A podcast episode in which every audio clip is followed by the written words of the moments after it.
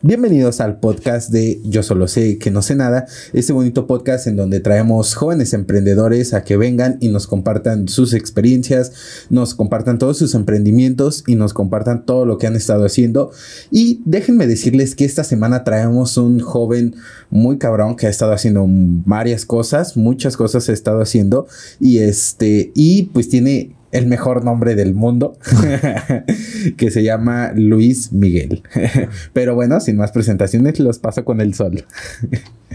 ¿Qué tal? mucho gusto, me da mucho gusto estar aquí contigo, Brian. ¿Cómo estás tú? Muy, muy, muy bien. Este, aquí, pues, este, bueno, con este buen podcast para que podamos compartir todo lo que hemos estado haciendo. esperemos no nos caiga una demanda de copyright de ahorita. Ya sé por, el nombre de, Luis Miguel, pero a ver, vamos a comenzar por esa parte.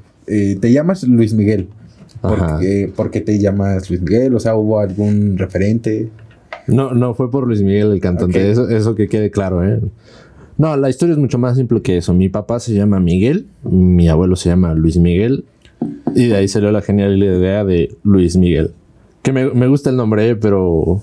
Pero, tiene la, la, comparación es, este, como se dice, va de cajón siempre. Sí, sí, sí, sí, claro. Por supuesto. Bien, perfectísimo. Y a ver, cuéntanos de Luis Miguel. Bueno, es que para estarlo mencionando, bueno, Miguel, Miguel, Miguel, vamos a dejarlo en Miguel. Ah, Miguel para pues. estarlo Luis Miguel, Luis Miguel. Sí, porque me dijiste, ah. de Luis Miguel, pues no sé, pues no sé. Ni me gusta su música.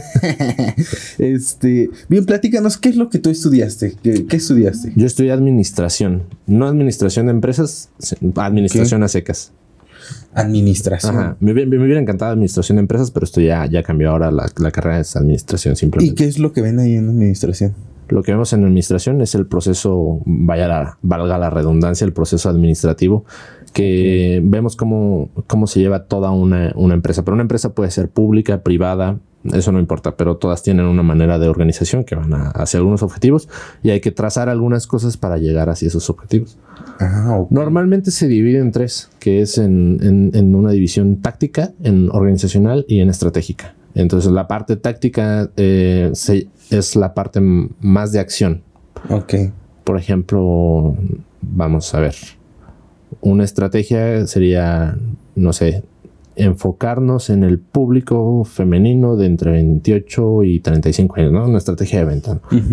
La parte organizacional, bueno, el que se encarga todo de la mercadotecnia. Y la parte táctica es el chavo, desde el que está repartiendo el volante hasta el que te está vendiendo. Entonces reparte así. Y básicamente consiste en, llevar este proceso en estas tres partes. Ah, ok, ok, bien. Está mm, interesante. Ah, me encanta a mí este, esa carrera, ¿eh? Es, es que es como que la parte pues sí, importante de, una empresa porque tienes que revisar y organizar todos los procesos que vas a hacer eh, referente al objetivo que quieres, bueno, que quieres alcanzar. Entonces, a huevo tienes que tener una estrategia y el que contratas pues sería, pero a ver, tú en, tu carrera te contratan, eh, vaya, por proyecto, por, por este, o sea, tú quedas fijo o puedes ser contratado por proyecto, por o sea, del campo laboral en general. Ajá, del campo laboral. Ah, del campo laboral en general es altísimo el de administración. Mira, ahí, ahí pasa una cosa muy fea y, aprovecho para contarte también que eh, esa carrera la elegí en tercero de primaria, o sea que en serio me encanta. Y desde tercero de primaria estoy, quiero ser administrador, quiero ser administrador, qué raro, ¿no? Sí. Pero pues bueno, se me, se me hizo por fin. Ahora estoy en, en, la maestría en Ingeniería Económica y Financiera, que también me encantan las finanzas, pero la administración me fascina. Sí, sí. Y, pasa algo muy triste con la administración que, que aparentemente es una carrera tan genérica y tiene algo de genérico porque lo puedes aplicar en todo que suele ser el plan de respaldo de muchos de, pues, ¿qué estudio? Pues, ¿qué estudio? No sé, pues administración, no administración. Y entonces hace que se llene esa carrera de muchas personas que realmente no tienen vocación, que podrían hacerlo mejor en alguna otra carrera, si encontraran su vocación, pero dado que no lo encuentran y que, pues, para tener un título me meto a administración, eso ha hecho que también el campo laboral se convierte en un completo genérico y, pasa lo que pasa en muchos memes, ¿no? De que estudia lo que quieres, al final vas a terminar usando tablas de Excel. Sí, sí, sí, sí. Y, raramente vas a aplicar lo que es administración. Administración es llevar papeleo, no, es llevar nómina, no, bueno, incluye, puede incluir en la parte táctica, pero va mucho más allá de eso. Pero nos falta bastante oferta laboral de estos niveles y creo que no solo en administración, ¿eh? creo que en todos, En los, todos en los- todos los campos, este, por ejemplo, un ingeniero rara vez lo vas a ver diseñando. Lo vas a ver a lo mejor dando mantenimiento, este, supervisando alguna otra cosa que ya le mandaron, pero rara vez lo vas a ver que, ah, pues no sé, tienes que diseñar un micrófono de cero. Sí. Hay poco puesto laboral para eso, Sí, que claro. es para lo que más enfoca la escuela, pero ya saliendo hay poca oferta. Ah, sí, sí, sí, sí. Es que es todo un, un rollo, un mundo, toda esta, esta parte. Y este, y a ver, bueno, vamos a empezar a platicar un poquito más de, de tu emprendimiento, de tus emprendimientos, porque bueno, son, pues son varios. Este, y me gustaría comenzar a preguntarte, porque bueno, si ustedes no lo saben, él está haciendo una cerveza artesanal y es parte, es. es, es Ajá. uno de los proyectos que nos viene aquí a platicar. ¿Cómo se llama tu, tu cerveza? Mi cerveza se llama Desiree. Desiree. Desiree, cerveza artesanal. Ok, ¿por qué el nombre? Mm. ¿Se puede saber? Sí, claro que se puede saber. Es que normalmente cuando me preguntan por qué el nombre, a lo mejor como que todo el mundo se piensa una historia súper profunda del nombre, ¿no? La verdad es que nosotros, porque empezamos el proyecto con cuatro personas, incluyéndome a mí. Eh, amigos, muy buenos amigos. Hasta la fecha somos súper amigos. Y un día nos juntamos en un, en las Rosas, me acuerdo, Ujú. a tomarnos un café. Estábamos no por salir de universidad, pero como a, como a mitad de camino y poquito más de, de salir de la universidad. Y éramos pues el típico estudiambre que ni trabaja ni hace nada, no, no tienes dinero más Sí. que lo poquito que te dan. Sí, sí. Entonces nos claro. juntamos y no, pues hay que poner un negocio, ¿no? ¿Qué podemos hacer? ¿Qué podemos hacer? Pues con poquito dinero. Pues podemos hacer una, dijo uno de ellos, un bioquímico. Podemos hacer cerveza, cuesta como tres mil pesos todo, todo lo que ocupas para hacer cerveza. Y nos, ah, pues va, va, mañana mismo lo compramos. y ahí juntamos todo. Y antes de volver a, a la historia, te cuento de que con esos chavos hicimos el, el nombre, nos pusimos a, a ver qué, qué nombres nos gustaban. Y de lo que más nos gustaba era Delirio. Ok. Y bueno, ya lo empezamos a buscar en, en el buscador del INPI para ver si la marca estaba disponible y resulta que hay una cerveza que se llama Delirium, que como apenas nos estábamos involucrando en el mundo de la cerveza artesanal, nosotros no la conocíamos. Y hay un mito en esto de las marcas, que si tú le cambias una letra, ya aplica. Y no, por ejemplo, que registraras Coca-Cola con K o con doble A o algo así, no, no aplica. En, en la, en- en la propiedad intelectual es, de hecho, se busca fonéticamente y si hay una que esté muy parecida, pues no aplica porque se puede confundir. Entonces, delirio, delirium, más o menos es lo mismo. Y vaya que es famosa esta cerveza. Esta cerveza fue la mejor cerveza en 2007, según, según los jueces. Mm. Entonces no- nos obligó a cambiarle el nombre y pues empezamos a poner así como de- este nombres. Y había uno que nos llamaba la atención que era deseo, pero en inglés, que era desire.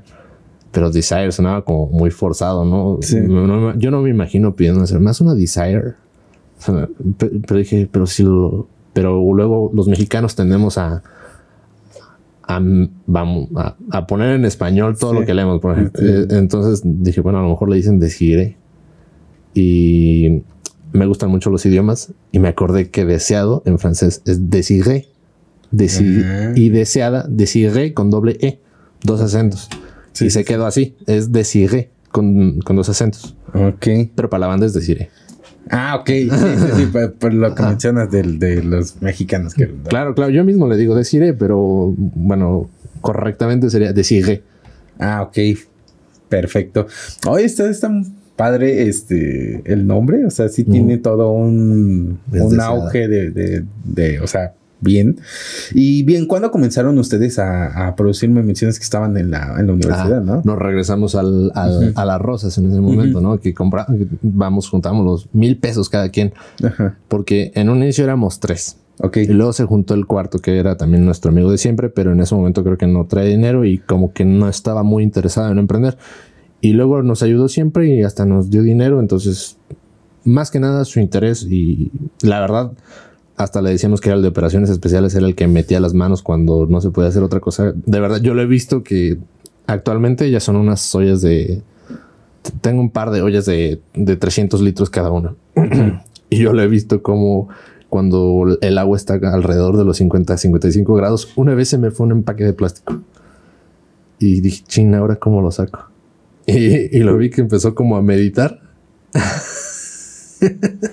como a concientizarse y de repente mete la mano y lo saca, pero yo, yo, yo metí los dedos un poco y no, no aguanté nada. Pero bueno, ese chavo le, le echaba muchas ganas. Se llama David. Ah, este, el bioquímico se llama Javier y hay un turismólogo que se llama Brian, igual que tú. Es tu, Ah, es es tocayo, toca- es tocayo, tocayo. Juan Brian. Se, llevarían bien. sí. Y, bueno, ah, Bueno, síguenos platicando. ah, ok, ok. Pues ya juntamos ese dinero. Este, con ese dinero, porque según esto, le hacíamos con un, con unos garrafones de agua, unas válvulas que se llaman airlock, unos tapones como de, como de silicón, de los que usan para los matraces.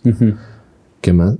Una red y, y un encorcholatador. Y eso era todo lo que ocupábamos según nosotros y era bien fácil hacerlo. Y bueno, las, la- las ollas, porque hacer la cerveza es como hacer una especie de té. Ok. Y las ollas, pues fu- fui, fui a la casa de mi mamá, me, me traje una ollita de, esta de, de las tamaleras. Ellos Sí, fueron a sí. la casa de su abuelita, se trajeron una ollita así también un poco más grande. Y ahí, ahí empezamos a hacer cerveza. La primera, no, no, de hecho no fue la primera. La primera fue porque este chavo se le ocurrió la cerveza porque había habido un curso. Ah, Y ok. en ese curso se había ganado lo que le dicen una receta de cerveza. Luego una receta de cerveza Ajá. es los suficientes ingredientes ya mezclados para hacer más o menos 20 litros de cerveza. Y se había ganado este, esta receta. Y entonces nosotros dijimos, pues vamos a empezar con esa, pero para no regarla, vamos a hacer un cuarto. No menos de eso, un, un puñito. Y pues ahí vamos y tomamos la, la malta. La malta tiene un- se, se debe de moler muy especialmente. Hay toda una ciencia de cómo moler la malta. Pues nosotros la metimos a la licuadora, la prendimos, la hicimos en una ollita de esas en las que, no sé, en la que te pones a cocinar las verduras. Sí, sí. Salió, salió una cosa espantosa. Este, pero nos sabía deliciosa. Ah, A- bueno. a, nos- no, a nosotros pues nos sabía deliciosa, a lo mejor sabía bien feo, pero traía una masa como de este tamaño. que, Sí, ¿no? que luego descubrí que era la levadura, pero nos faltaban bastantes pruebas, pero bueno, esa fue la primera. Fue la primera vez que intentaron hacer la, Ajá, la ajá. cerveza y ya después de ahí este, surgió ya más formal, ¿no? El, el buscar las- la alternativa para empezar a producir bien la cerveza. Pues después de eso siguieron las ollas de nuestras abuelitas. de, de las abuelitas. Ajá. Pero ya ya comenzaron a producirlo bien, o sea, ya bien con los ingredientes y con todo lo que se. Los ingredientes siempre fueron, siempre fueron y siempre han sido de la mejor calidad. Ok. pero nuestro proceso es el que ha ido mejorando bastante. Al, al inicio, pues la verdad es que no sabíamos muy bien qué hacíamos, a pesar de que uno de ellos era bioquímico. Fue que hasta que tomamos otros dos cursos de especialización en cerveza y ahí ya lo tomamos juntos, que, que empezamos a ponernos más especiales con la, con la producción. Y eso es algo de lo que me, me enorgullezco. Cada vez que he hecho cerveza, cada, cada vez he hecho algo diferente para mejorarlo, por Claro. supuesto. Ajá. Claro, claro. Y bien, ¿cómo viene este proceso de, de envasado? ¿Cómo la envasan? ¿Cómo la venden? ¿Cómo la distribuyen? Bueno, ¿cómo sería este? Porque bueno, este sacas la cerveza, todo, la, desti- la destilas. Bueno, a ver, antes del envasado, ¿cómo es el proceso? O sea, Ah, yo no sé cómo se hace Ah, la, ah, la cerveza, pero supongo que tienes que moler. Mira, más del 95% de la cerveza es agua. Ok, Entonces, cuando estás tomando una cerveza, podrías decir bien que estás tomando agua, ¿no? ok. Fácil. Bueno, dato interesante. Ajá. Pero se hace de cuatro ingredientes básicos, que es la, el agua, por supuesto, malta, levadura y lúpulo. La levadura algunos lo consideran un ingrediente y otros no, porque en realidad es un organismo vivo que luego se puede filtrar y se puede quitar. En la cerveza artesanal normalmente se deja y es de hecho deseado. Mucha gente se queja porque al final de una botella artesanal, si ustedes se fijan, van a ver que hay un, un poquito como de natita hasta abajo, hasta el fondo. Esa parte es la levadura. Mm. Y mucha gente como que le da asco porque no está acostumbrada en las cervezas este, comerciales que esto aparezca. Pero es totalmente bueno, es sano y es deseada. De hecho, le da, le da su toque. Sí, le dan, le, dan toque. Entonces, bueno, son estos cuatro ingredientes. Lo primero que se hace es moler la malta. Una vez que se muele la malta, hay, hay distintos tipos de malta. Hay una malta que le llaman malta base. eh, y hay otros tipos de malta que principalmente difieren en cómo la tuestan. Entonces, ya si le ponen una malta muy tostada, pues se va haciendo una cerveza oscura. O hay una que no es tan tostada, pero sí un poquito, pues le va dando un poquito más de dulzor. Y se va haciendo la mezcla y el juego. Ok. Se hace como, ya que está molida, la, eh, pones el agua a calentar hasta más o menos 65 grados, es como el promedio para todo, a 65 grados porque la cáscara de la malta tiene unas enzimas que ayudan a, catalizar el almidón de la malta y convertirlo en azúcares. Pero esto pasa cuando está a 65 grados, más o menos. Entonces, este almidón del, de la malta se empieza a transformar en azúcar, luego lo separamos para, porque obviamente queda como un masacote ahí con toda la malta. Pero te digo que es como un té lo separamos por medio de una bomba o, bueno, antes lo jalábamos la bolsa y a mano y nos damos unos santos quemones. Pero bueno, así profesionalmente es con una bomba, ya se empieza a separar, lo pasas a otra olla, en esa otra olla se hierve para, para que cualquier microorganismo que estuviera ahí pues se muera con el, con el hervor. Y durante el hervor se le añade el lúpulo. El lúpulo es una planta familia de la marihuana. Ah, ok. Pero no, pero sin efectos de THC, que da un sabor de amargor y también le da sabor general a la cerveza y, mucho, mucho aroma. Entonces mm. ahí es cuando se le agrega el lúpulo. Después de eso se pasteuriza. Lo, de pasteurizar significa que vamos a hacer un shock térmico. O sea que de que está muy caliente vamos a tratar de enfriarla lo más bajo que podamos, no sé, 10 grados en, en un santiamén porque con este shock térmico hay, bacterias que, superan los 100 grados, que, logran vivir más allá de los 100 grados. Entonces, con este shock térmico se mueren porque, porque se mueren. Y lo que queda es un caldo de cultivo muy bueno para cualquier cosa, bacterias o levaduras, pero ya que está a una temperatura más o menos, pues unos 18 grados, le ponemos la levadura y la levadura es una especie de hongo que se reproduce, se come estos azúcares de los que te comentaba y el azúcar a través de su metabolismo lo transforma en alcohol. Ah. Entonces tiene, tiene varios conservadores naturales, digamos. Uno de ellos es evidentemente el alcohol. Porque cuando ya tiene mucho alcohol, primero la, cerveza toma acidez. Y luego como tiene alcohol, varios este, microorganismos ya no les es muy difícil sobrevivir. Y como la levadura se comió los azúcares que había en el los nutrientes, pues ya no les deja que comer a lo demás. Entonces una cerveza pues ya es difícil contaminar una vez que terminó el proceso. Sí, sí, sí. Porque antes es súper fácil. Ajá, súper sencillo. Y la otra cosa es el lúpulo. De hecho hay una cerveza que se llama IPA o IPA. Creo que sí lo he escuchado. Que es Indian Pale Ale. La historia dice así. Que, que iban mucho, no me acuerdo si iban de Inglaterra hacia la India, de la India a Inglaterra. Es un poco irrelevante para el dato pero que se daban cuenta que su cerveza se les echaba a, perder, que no, llegaba el viaje. Y agua no, no podían llevar, porque el agua se les, se les contaminaba más fácil aún. Entonces lo que hacían es que le ponían muchísimo lúpulo y, el lúpulo, como te dije, es un conservador y era la manera en que llegaba la cerveza. Entonces, y ahora esta cerveza es una cerveza muy conocida por ser muy amarga, porque el lúpulo amarga. Pero, pero es muy querida y así nació. Mm, mira, dato Sí, no, la cerveza ha salvado el mundo varias veces. ¿eh? Sí. Ok. sí, sí, sí, de verdad. O sea, la rueda es un invento bueno, pero la cerveza es el mejor. Es otro nivel, claro, claro. No, es, que es en serio, la cerveza ha salvado al mundo porque en los tiempos en que no se sabía de, microbiología, la gente tomaba agua del, río y se moría. Sí, por todo. Y se daban cuenta que tomaban una cerveza y no se morían. ¿Y por qué pasaba eso? porque para hacer cerveza la tienen que hervir. Entonces ellos no sabían que si, si ponían a hervir agua igual y no se morían, pero ahí te daban los cadáveres y todo lo demás. Sí, sí, claro. entonces la gente para no morirse tomaba cerveza. Además que proporcionaba muchas calorías. Eh, es, es, gran parte de lo que fundó o, lo que construyó a Roma. Y por supuesto las, las pirámides y todo Egipto, su salario era en cerveza. Ah, ya, mira. Es, todos esos datos de la cerveza. hace, poco, hace, poco, hace poco, se, encontró un antibiótico muy moderno en, restos egipcios.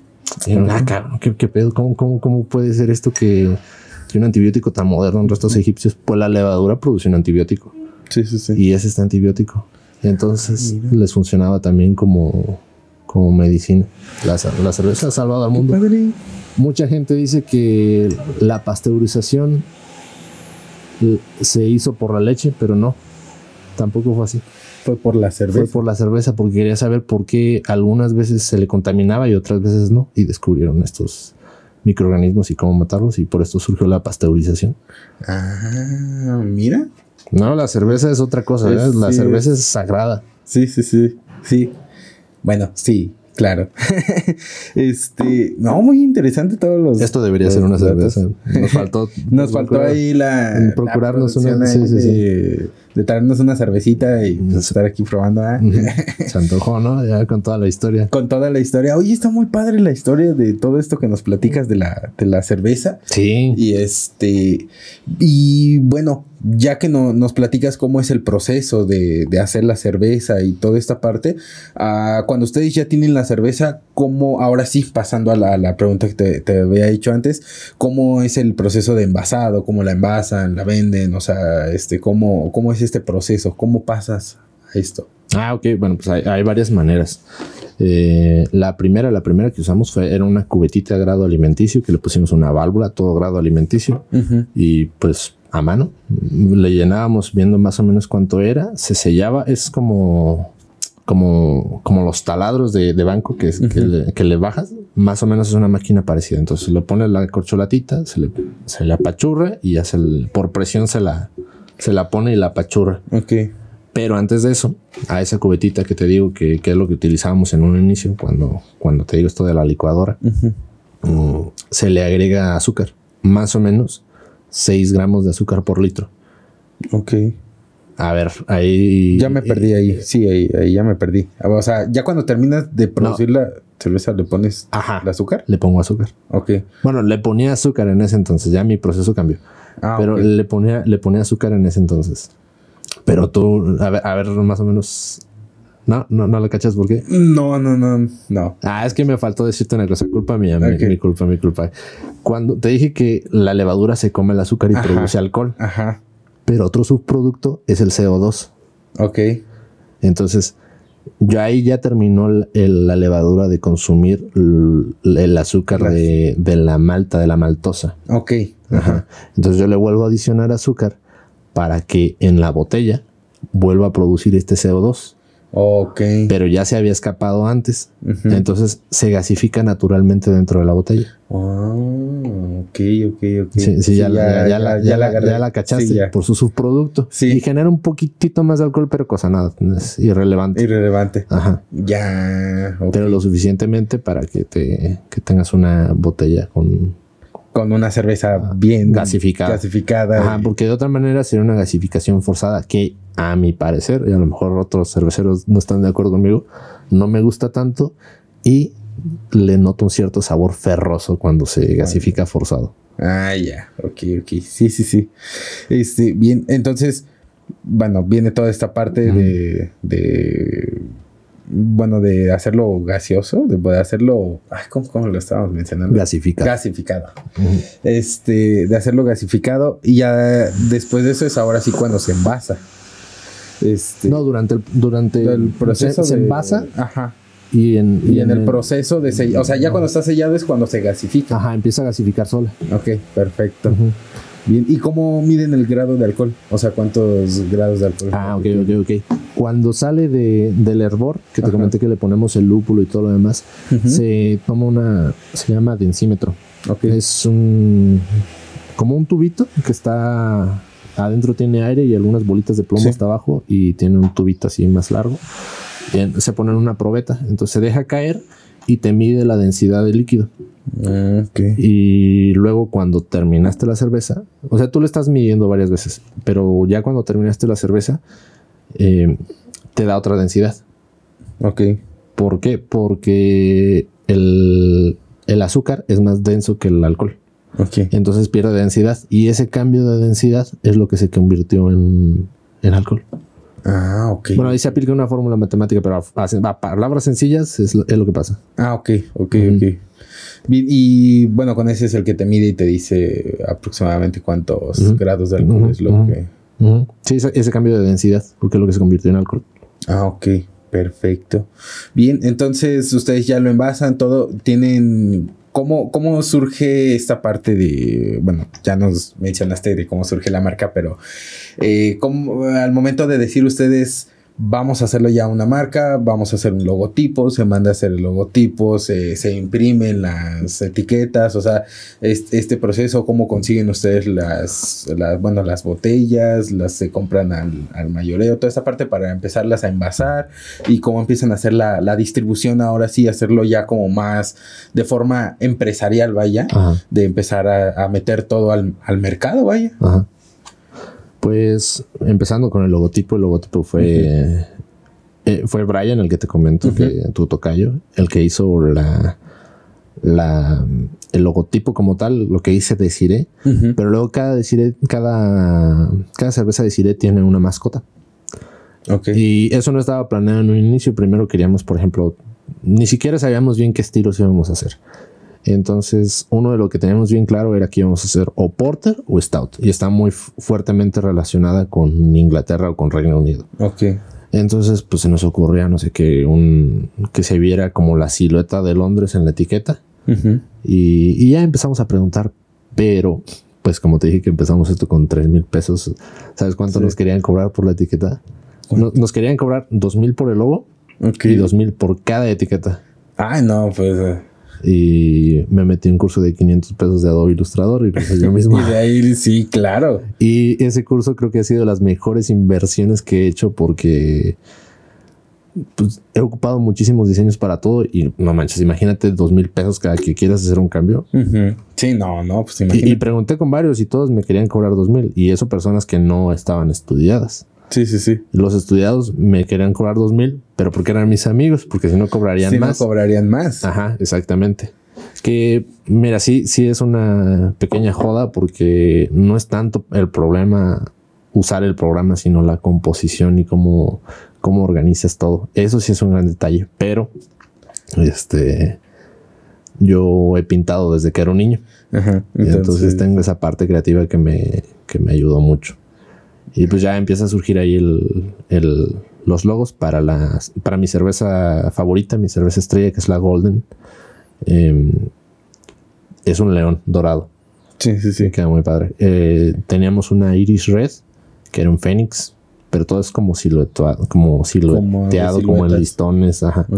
Y para la Porter, que se convirtió en Stout, que como dije que era de Inglaterra, hicimos este, uno de los animales icólicos de, de Reino Unido, que es el ciervo rojo. Ah, pero hecho como con varios colores y me gustaron las etiquetas. Quedaron, muy padres. Y ya de ahí, pues no hay más, más que ir a salir a preguntar a los bares que si quieren tu cerveza. Primero, pues como que no, ¿verdad? Porque la, ven, la ven muy fea. La verdad se siente feo ir a vender. Sí, es que esa es como que la parte más. Siento yo que la parte de vender es la parte más difícil porque. Sí, pues tú produces, haces tu producto y que a lo mejor es un muy buen producto, pero tener que ir y decirle al cliente, convencer a una segunda persona, cómprame mi producto, es como decir, ¿por qué te lo voy a comprar si ya estoy surtiendo? Exacto, y, este, exacto. Y tú cada cuánto me vas a surtir, en qué precio me lo vas a dar. Ah, y aparte, si, si, vas iniciando, no. Si vas iniciando, no mm, puedes agarrar y dar precios muy, bueno, o sea, en, en, como de forma industrializada, vaya, este, ellos consiguen las cervezas o cualquier producto lo consiguen a un bajo costo porque las empresas o bueno, quien les provee el servicio tienen una mayor producción. Nosotros como vamos empezando no podemos reducir mucho los precios porque nuestra producción no es, no es mucha y nuestra... Claro, claro, claro. Además el sector es completamente diferente. La, la cerveza artesanal es para degustarla, la, otra si quieres, no sé, para un día soleado, para emborracharte si quieres una carne asada, pero la otra es más para degustar. Entonces, pues cuesta mucho más. Sí, sí, claro. y súmale que rondábamos los 20 años y todos teníamos cara de 17. sí, no, pues dices, niños vienen a venderme algo. Y en cierta manera se siente como hasta limosnear.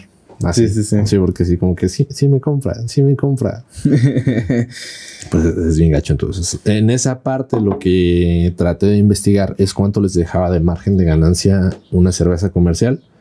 Y lo que yo intentaba hacer es que mi cerveza tuviera suficiente margen para que ellos les conviniera más vender, vender una de mis cervezas que dos cervezas comerciales. Ah, ok. Porque también se quejaban mucho que la cerveza comercial, la cerveza artesanal, pues nada más se tomaban una porque es pesada. Pero pues dejándoles el suficiente margen para que con una desquiten lo de dos, pues es un poquito mejor. Ese margen es un tanto difícil de lograr eh, al final no me he decantado tanto por ahí, sino simplemente me enfoqué al mil por ciento en la calidad. Y entonces, sí es cierto que a, lo mejor si se toman una cerveza artesanal, ya no, se iban ya no se consumen las dos o tres que se iban a tomar de las otras. Pero en ciertos restaurantes es bueno tener esa variedad, porque por ejemplo, yo no me imagino llegando a un restaurante, no sé, de super caché. no, no tanto de caché, pero pues sí donde puedas degustar una buena comida. Ajá, donde te tengan tu mezcalito, ese tipo de cosas y que tengan, que tengan un buen platillo, una buena pizza, pero no una pizza de tipo Little Caesars, ¿no? Sino o sea, una pizza algo más elaborado, ¿no? Ajá, no me imagino que solo tengan corona. Una buena pasta, ¿vale? Y degustarla con una buena cerveza. A pesar de que es totalmente correcto si tú te la quieres tomar con una corona. Sí, sí, sí pero si es como que, ¿cómo no vas a tener esa variedad? ¿no? Aunque no te deje, tienes que tener esa variedad. Entonces yo me enfoqué en eso, en competirle en esas grandes, em, grandes cervezas. Y lo logramos, ¿eh? Lo logramos desde que teníamos las ollitas de nuestra abuelita. Empezamos a meterle tanto a la calidad que nos salían cervezones, cervezones, que nosotros siempre intentábamos competir con las grandes cervezas. Entonces tomábamos, probábamos, se la dábamos a otras personas a ciegas y veíamos cuál era mejor. Y, la de nosotros ha resultado bastante bien y ha mejorado todavía más. Sí, sí, sí. Bien, y ahorita están vendiendo, están distribuyendo, ¿dónde podemos encontrarlas? Mira, luego ya me quedé yo solo en, la, en la cerveza. Ok. Porque pues cada quien tiene su plan de vida. Sí, sí, sí. Entonces con todos quedamos súper bien, pero uno se fue a Estados Unidos, otro se fue a Querétaro, otro en su momento se fue hasta Sonora, hasta Hermosillo.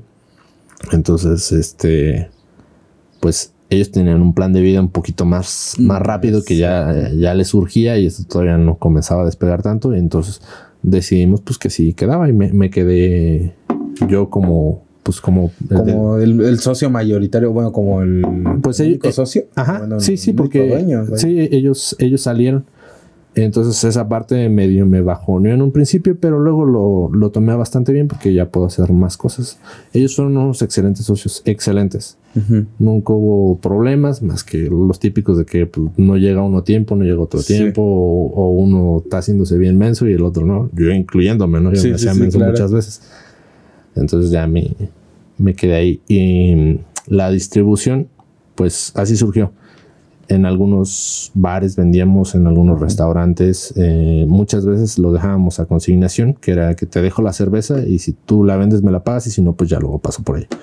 Pero eso tiene algunos problemas de flujo de efectivo porque luego hay bares que sí te están vendiendo y hay otros en los que no está vendiendo nada, pero te tienen como ese producto congelado. Y mientras tú podrías estar vendiendo ese producto en otro lado, pues te lo tienen ahí, lo tienen ahí retenido. retenido. Entonces era un problemón eso y empezamos ahí un poco a, mezclar. Eh, ahora me ha funcionado que la gente me la pide por Facebook. Por, en pandemia, de, en, de, plano en ningún lugar ya vendí. Ok. Porque muchos lugares cerraron, a los pocos que quedaron por el momento no les convenía, otros sí estaban muy interesados, pero tenían algunas condiciones que impedían un poco. que, que, podría ser, ¿eh? en, igual en, en, un futuro no muy lejano, podrían en, en esos lugares ya empezar a vender pero me empecé a enfocar un poco más en la venta por, por internet. Mm, entonces ahorita la distribución es vía internet. Ajá. y, me ha funcionado porque funciona bien la publicidad en Facebook. A la gente le ha gustado mucho la cerveza y, pues me, me, va bien. Ah, bien, bien, pues me parece muy, muy interesante toda la, la, trayectoria que has hecho con la cerveza, que ahorita la estás distribuyendo, la estás vendiendo y pues vaya, ya es este ya como tal empezarla a vender, a distribuir, a tener diferentes este, tipos de cerveza. Este, y pues toda esta parte. Y bueno, esto es para ir como concluyendo un poquito la parte de la cerveza, porque bueno, tenemos más temas que, que platicar. y este, y pues muy interesante. Entonces, igual todo lo que él ha estado haciendo eh, va a quedar en, las descripciones para que si quieren ir a probar su cerveza, la verdad se las recomiendo. Este, y bueno, pasando como a un segundo proyecto, pasando a este otro proyecto, este, me platicabas hace ratito que también haces este destilado de, bueno, no, no, es destilado. Eh, bueno, Más bien el, error- el error es, es mío, es esta parte de la miel, de la... Ah, es un fermentado de miel, Ah, hidromiel. fermentado. Hidromiel. Ajá. Ah, ok. A ver, pa- pasando a esta parte, ¿cómo es? Ah, ese hidromiel se llama Bedrum. Bedroom. Bedrum con un V y el drum es una O con diéresis. Bedrum. Bedroom. Ajá. Vaya, y bueno, perdón, yo no conozco el, el producto. ¿Qué es lo que hace o para qué lo utilizas? O... Es muy similar el proceso al de la cerveza. Es un fermentado, Ah, pero es muchísimo más fácil de hacer. Muchísimo más. Porque yo también quería algo que no me consumiera tanto como la cerveza. La cerveza, en serio, tienes que estar ahí al pie del cañón cada segundo. En serio, cada segundo y es por mililitro por gramo lo que debe de estar ahí. Es súper exacto. Sí, Y la sí. hidromiel es mucho más noble. La, la hidromiel es este, simplemente es una proporción, se hierve, se pone otra vez en fría, como te dije con la cerveza, se pone a fermentar. Y eso sí, dura muchísimo cerveza. De en fermentación dura casi el año. Casi el año. Ajá. Wow. Casi el año y es mucho más cara que la cerveza. Tanto, tanto el- los costos como el precio. Pero también lo vale, es una muy buena bebida. No es tan dulce como todo el mundo se imaginaría, porque Ajá. pasa esto de que la levadura se come el azúcar. El azúcar. Ajá. Pero, pero es muy buena. Muy sabrosa. Es como un licorcito. Ok. Ok, ok, ok. Tiene la, la etiqueta de ser la primera bebida alcohólica del mundo. No Bedroom. Ya, Sí, ya, ya, quis- ya ya. quisiera, ¿no? No, no- no- Sí, sí, sí. no estoy tan viejo. Pe- Pero el hidromiel tiene, tiene esa etiqueta de ser la primera bebida alcohólica del mundo. Porque era la- el azúcar más fácil que podían tener las antiguas civilizaciones. Pues simplemente miel. Sí. De repente, no sé, les caía agua en el tarro que la tenían almacenada y alguna levadura salvaje les caía. Y dos, tres meses después ve- iban y veían y veían una cosa rara, burbujeante y se la tomaban y sentían los efectos de la embriaguez De la hambre. que debió ser místico en ese tiempo. Una revolución total en ese Ajá. entonces. Seg- según esto, es el único alimento del dios Odín en el Valhalla, Ah, el mira. hidromiel. Muy famosa también se hizo en su tiempo por la serie esta de vikingos y la... ¿Cómo se llama la otra? Que, que terminó siendo muy mala. Game of Thrones. Ah. Ok, ok. Bien, entonces esta este es un proceso nuevo. Eh, Bueno, parecido al de la cerveza, pero mm, ¿por qué decides hacer la hidromiel? Esa, esa sí estoy con un socio actualmente, se llama Julio, Ok. Julio Palma. Eh, pues no sé, me, me invitó un día y, y me, a su casa y me dijo, mira, hice esta cosa. Él es bioquímico también, Ah, ok. eh, por eso. Y entonces él me dijo, mira, hice este fermentado. Y me lo dio. Y la verdad me puse eh, jarrita. sí te prendió. Ajá, con, con- pero me dio un vasito, eso fue lo más impresionante. Y era, estaba muy sabroso. Le dije, ¿cómo hiciste esto? Me dijo, pues solo puse a fermentar. miel". Le digo, ¿Estás loco? ¿Cómo? cómo? Sí, se llama hidromiel. Y me fascinó. Y tiempo después, él, él me llamó y me dijo que si lo podíamos hacer ya como, como un negocio. Como un negocio y ya. y como- tiene la misma dinámica que la cerveza. Es más aún eh, a domicilio, porque esa por bares, pues yo nunca he visto un hidromiel en un un bar. hidromiel en bar. Ah, Bueno, en algunos muy específicos sí, pero es, un poco más complicado. Pero es muy bueno, la verdad. Y, y también la gente que lo prueba tiene algo que lo aman o lo odian. Pero quien lo ama, lo ama con locura. ah, ok. Está, sí, es de esas cosas raras. Pero es bastante sencillo hacerlo. Solo te digo, tarda muchísimo. Tarda mucho en hacer. Pues una- un año. Ajá. O sea, sí. no seas mamón. Sí. Digo, Sí, o sea, dejo el fermentador ahí y me olvido de él.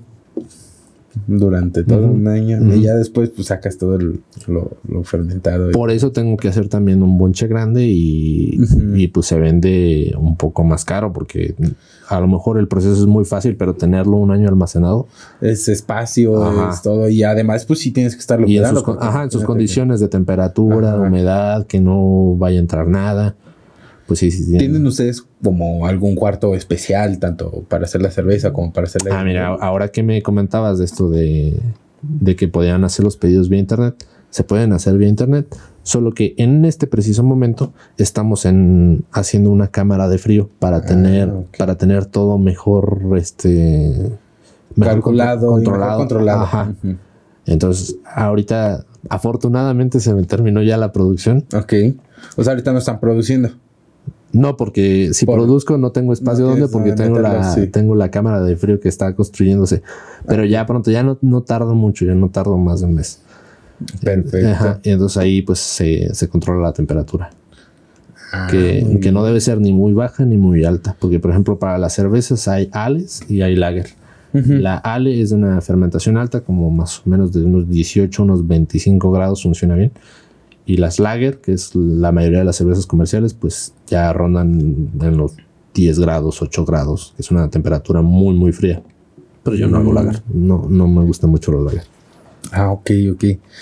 Y el hidromiel comparte la temperatura con la, con la cerveza. Con la cerveza. Eso sí, pasa algo, que cuando está más caliente el ambiente se hace más rápido, pero se producen otros alcoholes que no son, Que no. no son dañinos, pero no saben muy rico. Ah, ok. Afecta el, sabor de Ajá, la- entonces en la cerveza son ésteres, no, no es un alcohol, son, son ésteres. Entonces, dependiendo del, del tipo de cerveza, es preferible que una cerveza fermente a 25 grados, por ejemplo, para una, belgi- para una belga como la Golden, unos 25, 23 grados está bien. Pero si hiciera otro tipo, pues ya tendría que irme a los 18 grados, una IPA, por ejemplo. Ah, ok. Varía. Sí, sí, sí. Y la hidromiel, como es una bebida que, que tiene más aroma, que tiene más sabores, es- eso lo da los ésteres, Ujú. pues ocupa un poquito más de temperatura, pero tampoco tanto, o sea, 23 grados más o menos. Pero eso alarga todavía más el proceso. El de- proceso, sí. Sí, sí, sí, claro, es más. Y ahora proceso costoso porque hay que estar pagando todos los costos de refrigeración. Sí. Pero bueno, usted ya ustedes que, bueno, es que de todas maneras es gasto porque aunque tengas tu cámara de, de pues cuánto no tienes que gastar en recursos. sí. Es que lo que otros hacen es que ponen un aire acondicionado ahí donde hacen la cerveza y tienen sus fermentadores, prenden el aire acondicionado. Bueno, es que hay niveles, ¿no? Sí, hay, sí, hay unos fermentadores que ya tienen todo incluido, pero cuestan muchísimo. Sí. Pero así como un nivel medio, lo que hacen es que ponen su, su Aire aire, su aire acondicionado y lo prenden y ya. Y funciona, pero gasta muchísimo porque el aire, pues, se escapa el. Más bien se calienta el ambiente des- después de un tiempo y no es tan eficiente. Entonces, una cámara de frío tiene un aislamiento que mantiene Estás todo más tiempo ajá, Sí, claro. y, y menos espacio, porque no es lo mismo enfriar toda una habitación que dos. Un, un cuartito, o sea, un pedacito. Nada sí, un más. pedacito, ni siquiera es un cuarto, es un pedacito. Sí, sí, sí. Donde caben los fermentadores, eso nada más hay que enfriar. Entonces hay que efici- eficientizarlo bastante para que no salga tan caro, porque eso es, yo creo que lo más caro. Sí, no, y el ahorrarte todo este tipo de inversiones, costos y demás hace que tu producto sea más redituable, vaya, porque como tienes menores, o sea, gastan menos en la producción, al momento de, de la venta queda más margen, queda mejor, o sea, empiezas a, efi- a eficientar toda esta... Claro, y todo el proceso de, de reingeniería también, porque cada vez hay que hacerlo también que sea más fácil. Sí, claro. Sí, sí, sí. Y como todo proceso de reingen- reingeniería, antes que más, mejor.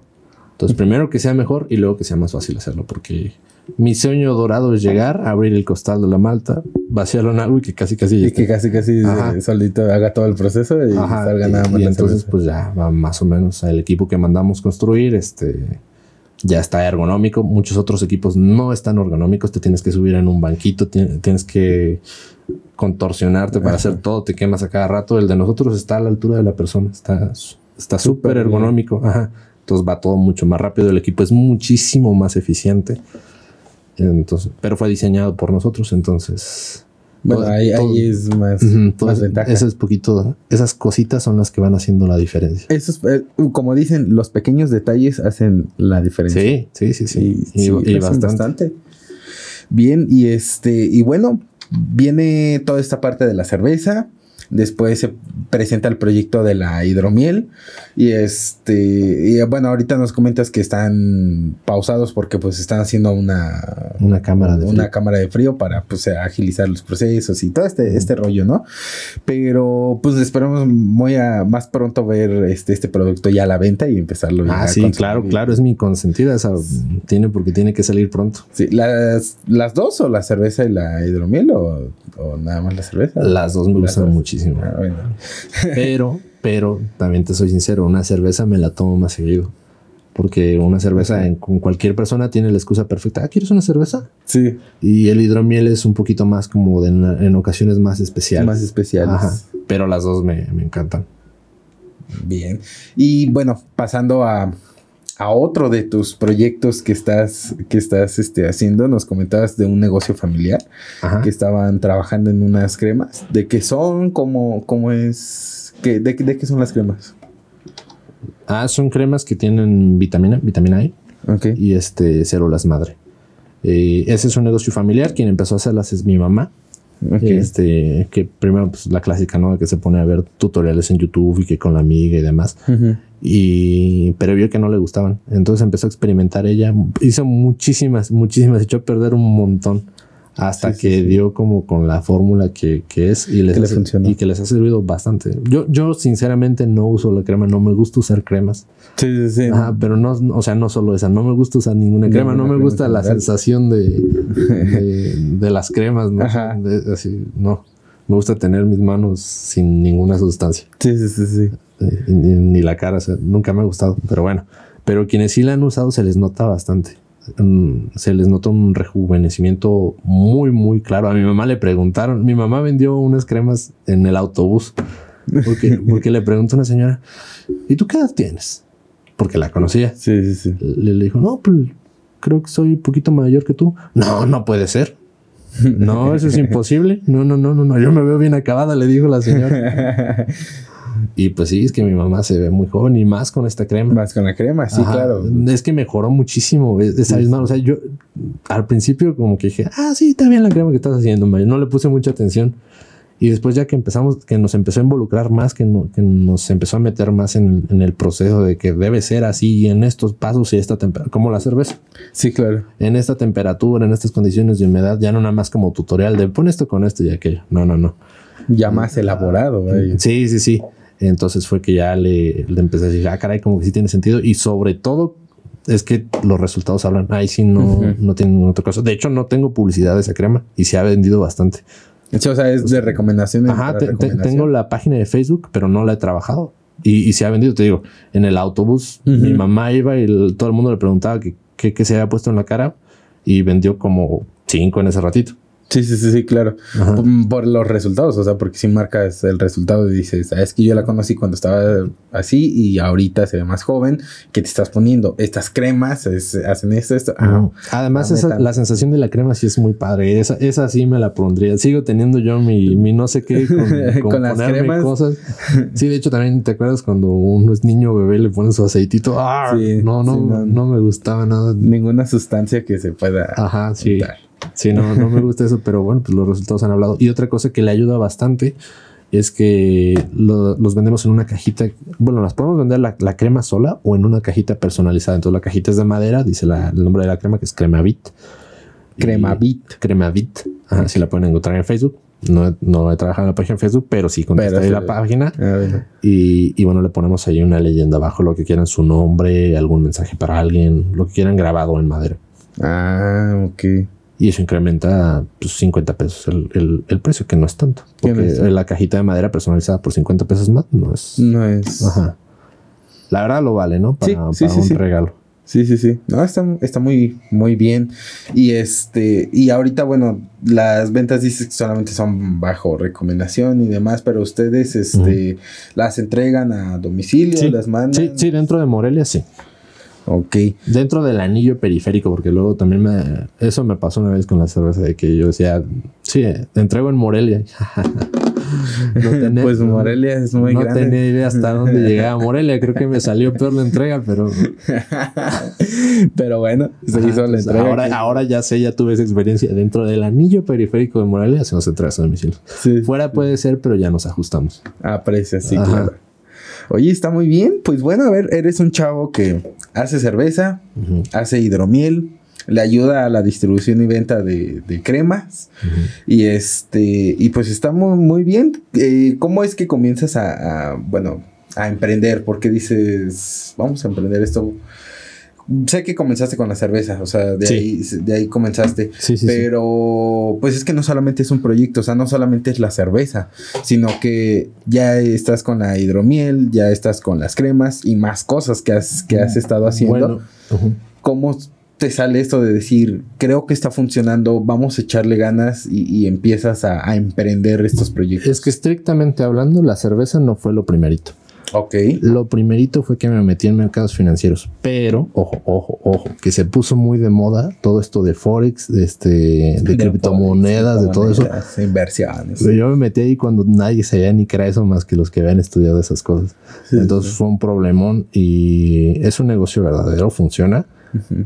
pero ahorita hay muchas estafas. O sea, eso de que te enseñan, de que te dan señales, de que te prometen que te van a dar tanto, no es cierto. La, el noventa y tantos por ciento de las personas que se meten ahí pierden. La verdad es que es un negocio que hay que estudiar y estudiar mucho. Te la venden como que cualquiera puede. Eh, Ya ahorita estoy en la maestría y, y todavía no termino de, de, De- di- de dimensionar el tamaño y complejidad de eso. Hay incluso físicos que trabajan en eso. Por, por todas la- las, partes de lo, cao- de lo caótico. Entonces, en serio es muy complicado. Si quieren entrarle a eso, pues por supuesto que pueden, pero hay que leer mucho. Yo cuando entré, leí muchísimo. Veía gráficas hasta cuando me dormía y a todas horas. Pero bueno, eso fue lo, primero que inicié. Eh, y eso fue lo que ahora me hizo que estudiara la, La, la carrera de La- la de- maestría. La maestría. Ajá.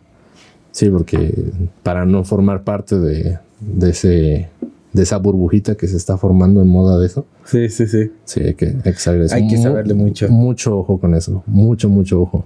Este, eso fue lo primero. Y lo segundo, pues fue la cerveza. Y como nació, pues sie- siempre lo he querido hacer. Como te dije, decidí estudiar administración a- cuando iba en tercero de primaria Ujú. porque una vez una pregunta inocente y tonta que le hice a mi papá, que eh, fue creo que un poco antes de eso, que pues, iban a- me acuerdo que íbamos en un autobús de vacaciones o algo así, y yo volteé a ver y no me acuerdo si vi un coche bonito o algo, algo debía haber visto. Ujú. Y le pregunté a mi papá, muy inocentemente, oye papá, ¿en qué trabajan los ricos? Eh, pues, para buscar un trabajo de esos, ¿no? Sí, claro. Y me dice, no, pues son empresarios. Y yo, ¿Y qué empresario? Y mi papá, para salir del paso, me dijo, no, pues administración de empresas. Y ¡pum! Se me quedó clavadito. Se quedó clavado. Ajá. Y luego ya no, ya no es exclusivamente por la riqueza, porque hacer riqueza es muy complicado. Sí. Pero me terminó enamorando todo lo que involucra las, las empresas, la organización, la, la eficienticia- eficientización de procesos me terminó enamorando y me, me gusta mucho. Me, me costaría a mí verme en un, en un trabajo fijo. Y luego cuando di mi servicio social, eh, entré y pues yo ya había terminado todas mis materias y estaba ahí como, pues como un horario laboral normal. Pero me acuerdo mucho de una frase que dijo uno de los que estaba ahí, que lo mandaron a que trajera algo. Y me dijo, yo ya no me acordaba cómo era el día de esta hora. Imagínate Sí, Lo sí, sí, sí. profundo de eso, sí. de que estás en el trabajo que tú ya no sabes cómo es un martes a las 10 de la mañana. No, sí está. Sí está muy cruel. Está cabrón, ¿no? Está cabrón. Y fue así como que dije, no, No. definitivamente yo no Eso quiero ir no por ese camino. Y es, es bien cañón porque hay veces que me va bien, hay veces que no me va tan bien y sobre todo ahorita con lo de la pandemia y entonces, Es ajustarte a. y es una apuesta, Sí. podría al final no resultar.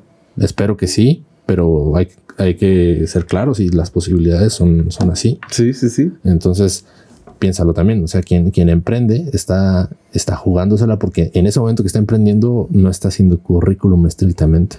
No está teniendo experiencia en una empresa, no está ganando. Porque ahorita tengo muchos compañeros que están en su trabajo súper cómodos, ya pidieron su coche, ya pidieron su camioneta, lo que sea, ya pueden pagar un crédito con su salario fijo, van a trabajar a gustos, no sé, de 8 a 6. Ujú. En los trabajos de gobierno, los demás un poco más tarde. Más tarde.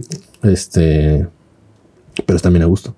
Sí, sí, sí. Pero se vale, ¿no? O sea, cada quien, pero a mí no. Sorteo. En serio me pegó eso de que yo no sabía cómo era un martes a las 10. Sí, y es que es- son ese tipo de cosas las que te dicen, ¿sabes qué?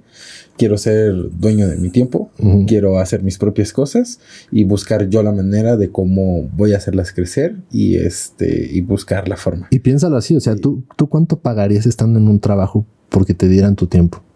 yo creo que pagarías mucho, ¿no? Ajá. Entonces, a lo mejor si ganas poquito menos haciéndolo por tu cuenta, pues es como si lo estuvieras pagando. Pagando. Pero ahora eres dueño y con la posibilidad de crecer. Pero Sí, te la sí, tienes que jugar, es así, Sí, es una apuesta. sí, sí, sí.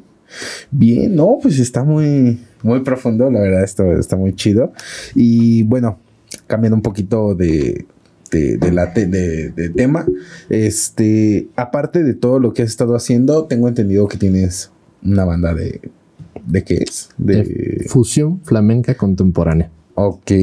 ¿Y cómo, cómo surge esta, esta banda? Que, este, ¿Cómo Ah. surge esto? Ah, un amigo me, me llamó una vez porque estaba muy aguitado porque el otro no su novia. y empezamos a tocar. Es que en la prepa yo tocaba en una rondalla. Era, el, era el requintista y era presumido con mi guitarra. Ya no tanto quiero creer, pero en su tiempo era muy presumido con la guitarra. Sí, sí, sí. Este, y llegó otro chavo que también tocaba muy bien y empezó a tocar. Súper algo así como muy asombroso. Y yo le empecé a seguir el juego, ¿no? Y to- él tocaba algo asombroso y yo tocaba algo más asombroso. Y yo tocaba, y, y así nos íbamos, ¿no? Era como un jueguito. Pero al final nos llevamos bien y decidimos juntarnos así en, en los recesos o después de clase a, A tocar. a tocar. Era un estilo, él tenía un estilo como de flamenco, yo quería aprender flamenco. Me llamaba mucho la atención, hasta el momento me encanta. No, no es mi principal, pero, Ok. pero me gusta mucho el flamenco. Y entonces, pues eso quedó así como juego después de clases. Pero un día lo, lo tronó su novia. y estaba huevo y, y, y dijimos, pues vamos a tocar, ¿no? Nada más para desestresarnos. Y empezamos a sacar algunas canciones que nos gustaron mucho y de ahí se, Se empezó a levantar. se, se fue hacia arriba también. También toda una historia. Eh, tuvimos una separación con nuestro último percusionista Por algunos malentendidos ahí entre, entre nosotros, nada más. O sea, seguimos siendo amigos, pero o sea, laboralmente pues no, no coordinábamos. Pero pues ahora es fusión flamenca contemporánea, es decir, mezclamos bolero y lo intentamos hacer como flamenco, jazz, eh, incluso rock. Es una mezcla. Sí, sí, sí, es toda una mezcla. de- Ujú. Bien, y este, ¿en dónde han tocado? ¿Dónde se han presentado? Una de las tocadas más recientes que tuvimos, me, me cuesta un poco de trabajo acordarme de todas, y son varias.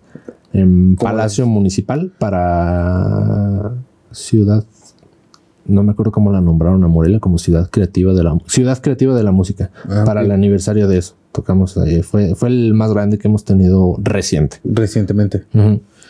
Ah, ok. No, pues está interesante. Entonces, a ver, vamos a hacer una recapitulación. Tienes una cerveza, o sea, tienes la cerveza que se llama eh, Deciré. Ajá. Tienes la hidromiel que se llama Bedroom. Bedroom. Ok. Eh, apoyas a la distribución de las cremas que se llaman. Recuérdame el nombre. Eh, Cremavit. Cremavit. Ajá. Sí, ahí, ahí apoyo en todo, desde producción a todo. Ah, Te digo, es todo. familia. Ok, el, el negocio familiar, más aparte la banda de flamenco que se llama Farruca. Farruca. Y este, y también de, colaboras en una, en una página de, de Facebook que se llama Michoacán y su gente. Ajá, ¿no? sí, sí, sí. Ahí soy parte de, de los miembros de, de Michoacán y su gente, que es Ok, una página. este, o, co- ¿cómo es tu participación? ¿Qué es lo que tú haces en, en Michoacán Mira, ahí no puedo llevarme el crédito. ¿eh? Ahí, ahí- Sí, ahí sí, la, claro. ahí la genio es, es la, la que inició todo, la fundadora que se llama Paulina. Paulina? Que de hecho estamos buscando la forma de que esté aquí en el Ojalá, podcast. ojalá que se anime pronto. Y, ha estado medio ocupada, pero, pero es, es algo callada, pero en serio que donde pone el ojo, pone la bala. Sí, sí, sí. Eh, la página surgió como una página de regalos, creo. Ok. que quería vender regalos y luego empezó a subir fotos de, de Michoacán, de Morelia y empezó a tener muchos likes y le cambié el nombre a Michoacán y su gente y empezó el boom, creció y ahorita tenemos 200, la última vez que vi éramos 228 mil seguidores. 228 mil seguidores. Ujú. Somos de las páginas más grandes independientes de, de Michoacán. Independientes, claro, porque Sí. que son grandes corporaciones, pero... Pero dependen de alguna empresa o alguna organización gubernamental, ¿no? Y ahora pues yo le estaba apoyando mucho en la... Somos tres socios, este, y entre ellos me incluyo. Ah, ok, tú eres socio. Ajá. Este. Y estaba apoyando mucho en la parte técnica, sobre todo. Ok. Eh, hemos intentado hacerlo un poco más profesional. Eh, ya te invitaremos por ahí también para que. Para, hacer una este, entrevista o algo Sí, así. sí, sí, sí. Este. Y, y pues eso. De, ese es un espacio que usamos como publicidad para otros medios. Ok. Eh, O sea, vamos, la página se dedica al turismo, a subir memes también. Sí, sí, sí, claro. Pero de dónde sale la papa, pues la papa sale de la publicidad. De la publicidad. Ajá. Ok. No, está, está muy interesante. De hecho, bueno, haciendo mención, este, yo estuve viendo una, una, una publicación que la verdad sí me dio un poco de. Bueno, como de, de risa porque, bueno, mencionas que, que, comparten de repente memes o, bueno, es, o sea, es, es todo este dinamismo, ¿no? Con la página sí. de que te compartimos cosas turísticas, pero de repente uno que otro, otro meme. Y de hecho estaba yo revisando por ahí porque, bueno, es una comunidad muy grande. Obviamente van a tener opiniones de, de, de todo. Y estaba viendo una, una foto que se subió del lago de, de, de Fuimos a, fuimos a grabar un en vivo ahí. No, pero subieron una, una, foto de que según se veía muy desierto y que hace un año, o sea, hace un año se había tomado esa, esa foto y, y, se subió y, y era de, de, la página de Michoacán y su gente. Ah, pero ¿sabes qué? Creo que no está, creo, si es la que yo creo, creo era más bien sobre el lago de Pátzcuaro. Ándale, del lago de Pátzcuaro, donde está este, el, el de Morelos, este... Ajá. Bueno, es, Sí, el Morelos. Ajá, el Morelos. Y este, y pues todo desierto, ¿no? El, lago, todo desierto. Y poniendo, no, que así se ve el lago después de, un año. Y pues toda la gente empezando a tirar hate, ¿no? De que. Pero pues obviamente la foto era como de, pues, de un meme, o sea, no era.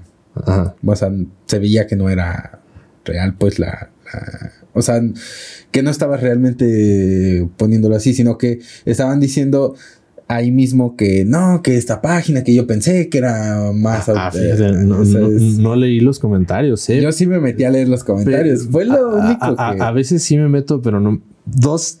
Eh, dos, tres publicaciones han sido muy controversiales. Esa no la he visto. Puede ser, la voy a llegar a revisar. sí, de pero hecho, por ahí la vas ¿Sabes qué puede pasar? Que como estamos en tiempos políticos, también puede haber. Ajá. Sí, sí. Porque no fue en. Yo sí la vi la publicación. La publicación no la hice yo, pero sí la vi y no fue el motivo, no fue ni meme ni burla, sino fue, decía algo así como que qué triste ver que esto era apenas hace un año y pusieron la foto de, de Pátzcuaro y está súper seco. Súper seco. Sí, o sea, desierto, literal. Sí, sí, sí. Y y los, los comentarios decían, no, es que, eh, porque decían que no estaba así, o sea, que sí había, pues, que sí había agua. Y este, o sea, que sí había agua en el agua. No me acuerdo cuál de las islas, pero ya tiene años que ya se puede llegar caminando. ajá. Y este, y que empezaron a tirar hacia el hate, de que no, yo pensé que estaba, era una página, este, muy formal y, y otros diciendo, no, es que así, y, y mandando capturas, pues, de, de cómo estaba y, y tirando un hate. Yo te digo, yo vi la, publicación, después lo que me llamó la atención fue el comentario, como que Facebook te pone el comentario más destacado, ¿no? Y este, y vi el, como el hate de que decía, es que yo pensé que esa página era... Dije, ah, cabrón, a ver. Y que me metan los comentarios. Y me empecé a chutar toda la lista de comentarios de... Así que de repente empezaron a tirar, otros obviamente defendiendo, otros diciendo que... Opiniones divididas, ¿no? Y me empecé a revisar la página, o sea, a revisar esa publicación. Y dije, wow. Yo sí, yo sí llegué a ir cuando estaba súper seco. Súper, súper seco. sí, sí me Yo no tomé esa foto, no, no sé quién la tomó, ni subí la publicación. Sí, no, porque claro, pero ya, allá aclaraba que no era ahorita. Ajá, sí, sí, sí. Y la ah, publicación aclaraba, o sea, hace un año, cabrón. No es de ahorita. Y todos tiran, no, es que ahorita está así. Sí, güey, pero lee bien la publicación porque no te estamos diciendo que sea. Pero o esa es como de la más controversial que, que me ha tocado ver de, de la página. Y de hecho, pues sí, yo lo sigo. Yo he estado observando parte de lo que han estado haciendo ahí en Michoacán y su gente. Sí, procuramos mantenernos a políticos ahí, pero siempre surge alguno por ahí que otro político que se inmiscuye. Sobre todo en, presencia de, comentarios. No digo que estos comentarios en específico, pero puede ser porque estamos en tiempos. En tiempos, ajá, Y es que sí se presta mucho. De hecho, me hicieron un comentario con lo del lago de Cuitseo. También así como que, oye, como que no son buenos tiempos para que subas ahorita lo del lago de Cuitseo. Ustedes controlan toda esta parte de qué se, qué se va a subir, que este, tienen como algún filtro de autorización como para ir subiendo todas las publicaciones o toda la gente sube. No, en la parte del, es que todas las páginas tienen una parte que dice comunidad. Ajá. Ahí pues sí podemos moderar, pero la verdad es que no nos solemos concentrar mucho ahí, sino que más en la página. En la página sí solo subimos nosotros. O sea, contenido que ustedes. nosotros y colaboradores. Hay varios colaboradores. sí, sí, sí. Ah, ok, muy bien. Por supuesto que luego se puede Sí. colar ahí alguna que otra cosa que no está bien verificada, pero la mayoría de las veces procuramos mucho verificar, verificar Todo el Ajá, contenido, Y, sí. y cuando lo hemos hecho, porque sí ha pasado, hacemos la corrección. Ok. No, no es así como que nada más, ah, no, aquí no pasó nada, no. no. Cor-. Corregimos. Bien, y ustedes que tienen todos estos seguidores, porque bueno, tengo entendido que Facebook ha cambiado un poco su dinámica, ha cambiado un poco su algoritmo y todo este tipo de, de cosas, como para que ya más le- les pagues más publicidad para empezar a llegar más gente. Claro, ya pues no sí. les- este, bueno, ustedes, sus publicaciones sí llegan a las 200, ¿cuántos seguidores tienen? 228 mil la última vez que vi. 228 mil. Su publicación sí llega a los 220 y tantos. No, todas las páginas están. Una página que tiene. Mira, a lo mejor me, le fallo un poco en las cifras porque tiene rato que lo leí. Pero una página como de mil seguidores tiene un alcance del 10%. Del 10%. Ujú. Una página ya de más de 100 mil te lo baja como al 3, 4%. 3, 2%. Sí. Eso es en alcance orgánico. Ajá. Pero hay una manera de burlarlo. Por- De hecho, te sale hasta abajo la- el- tu alcance. Sí, sí, sí. Ajá. Entonces hay una barrita que se va como llenando, pero puede superarla. O sea, eso es como que a los que Facebook les va a mandar así por ninguna razón, ahí va. Oh, ahí les va. Pero ayuda muchísimo los botones El de compartidos. Ajá. Y como le sale, no sé, por decir a 20 mil, 10 mil personas, eh, ya tienen la posibilidad de compartirlo y superar ese alcance. Ah, ok. En- en- entonces es como, son las maneras. De que, ajá, las maneras de tener el alcance Incluso de que se viralice. Tenemos ahí dos, dos, tres contenidos virales. que se han tenido ahí. Y que pues con un alcance de- limitado del 3% más o menos, llega al pasando los 2, 3 millones. Ujú, Sí, sí, sí. Muy bien, no, pues está muy interesante tenerte aquí en el podcast, que nos platicaras No, todo pues, lo que has gracias. estado haciendo. Y este, y pues la verdad te felicito. O sea, tantos emprendimientos, tantos proyectos que poco a poco, digo, como todos, digo, yo para mí, mm, los proyectos que yo tengo son como mis hijos, que les tienes que Sí. dar el, el tiempo a cada uno de ellos para sí, sí. que puedan ir creciendo bien y este, y no dejar uno más abajo que otro. Y pues dándoles el, el tiempo adecuado a cada uno de ellos y empezar a trabajarlos, trabajarlos y trabajarlos para que crezcan y pues más adelante no solamente tienes uno, sino que tienes dos, tres, cuatro. Y pues la verdad está muy interesante todo lo que has estado haciendo y que pues que les, les sigan echando y les sigas dando. ¿Tienes algún otro proyecto en mente, pensado, algo que tengas ganas de hacer? Eh, Quiero volver a los mercados financieros Ok. completamente, pero no voy a volver eh, a lo menso. O sea, te vas a preparar bien, bien, bien para poder llegar con Sí, todo. pues estoy estudiando una maestría y no es suficiente. Sí, no es ¿eh? suficiente. Es- tengo que estudiar mucho más por mi cuenta. He estado estudiando mucho, mucho por mi cuenta. Sí, no, porque los que por ahí de repente hacen training y hacen este Sí, sí, compraventas de De hecho, me estoy metiendo mucho con, con inteligencia artificial. Ok. Porque ya, ya hay, entonces competir contra ella a mano pues, no es tan, tan sencillo. Sí, sí, sí. Bien. Pues bueno, para ir finalizando este, este podcast, ¿alguna frase, algo que les quieras dejar a todas las personas que nos están escuchando, a todos nuestros emprendedores que quieran este un consejo que les puedas dar? Sí, como no, como te comenté hace rato. Ambos puntos de vista son válidos, tanto si quieren como un trabajo estable como si quieren emprender. Los dos son perfectamente válidos, cada quien tiene sus gustos y sus aspiraciones. Pero se siente bien feo emprender y que de repente no te está yendo tan bien y ver cómo todos los demás les está yendo bien y tú, tú dices, ay, pues yo podría agarrar un trabajo. No manches, trabajo muchísimo más y estoy ganando mucho menos. Y, y acá estoy empleando activamente y continuamente mi creatividad cuando podría estar llenando tablitas de Excel Sí. en, en algunas otras cosas, ¿no? O sea, sin... Pero en serio que se necesita más coraje para afrontar eso que para buscar simplemente un trabajo estable y ya. Eso para quien tiene una mente emprendedora, porque quien quiere, te- quien quiere tener un trabajo está perfecto. Está perfecto, Ajá. sí. De hecho, nosotros aquí lo hemos dicho en el, en el podcast de que si quieres tener un trabajo, pues está bien. O sea, no, no te inculcamos desde que sal a hacer negocios, ¿no, güey? Si tú estás a gusto con tu trabajo, Pues sí, pues o sea, también se vale, ¿no? O sea, Sí, estar si bien quieres. tranquilo, co- cobrar cheque a gusto, sin preocuparte más por la vida. Exactamente. Y te preocupas más bien en otras cosas, pero pues son visiones diferentes y Sí, claro. Que cada una de las personas decide lo que. Sí. Bien. Perfectísimo. Pues bueno, este, con eso los dejamos el programa de esta semana. Muchísimas gracias, Luis Miguel, que ya no mencionamos en la. Ya, me están llamando aquí, mira, desde la oficina de la oficina. de Luis Miguel. de Luis Miguel. Este, bien, pues bueno, muchísimas gracias, Mike, porque, por estar aquí, aceptar la invitación y compartirnos todo lo que has estado haciendo. Y pues ya saben, síganos en nuestras redes sociales. Estamos como yo solo sé que no sé nada, tanto en Instagram como en Facebook.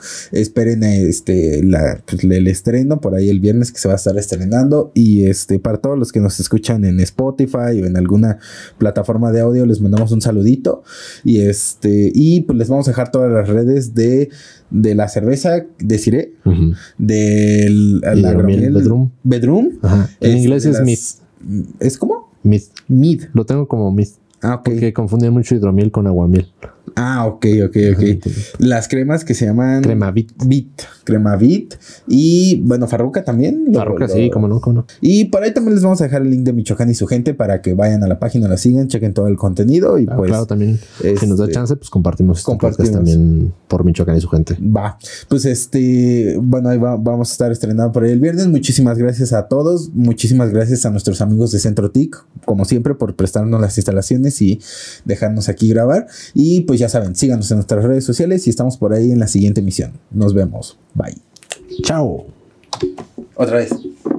Chao. Yeah.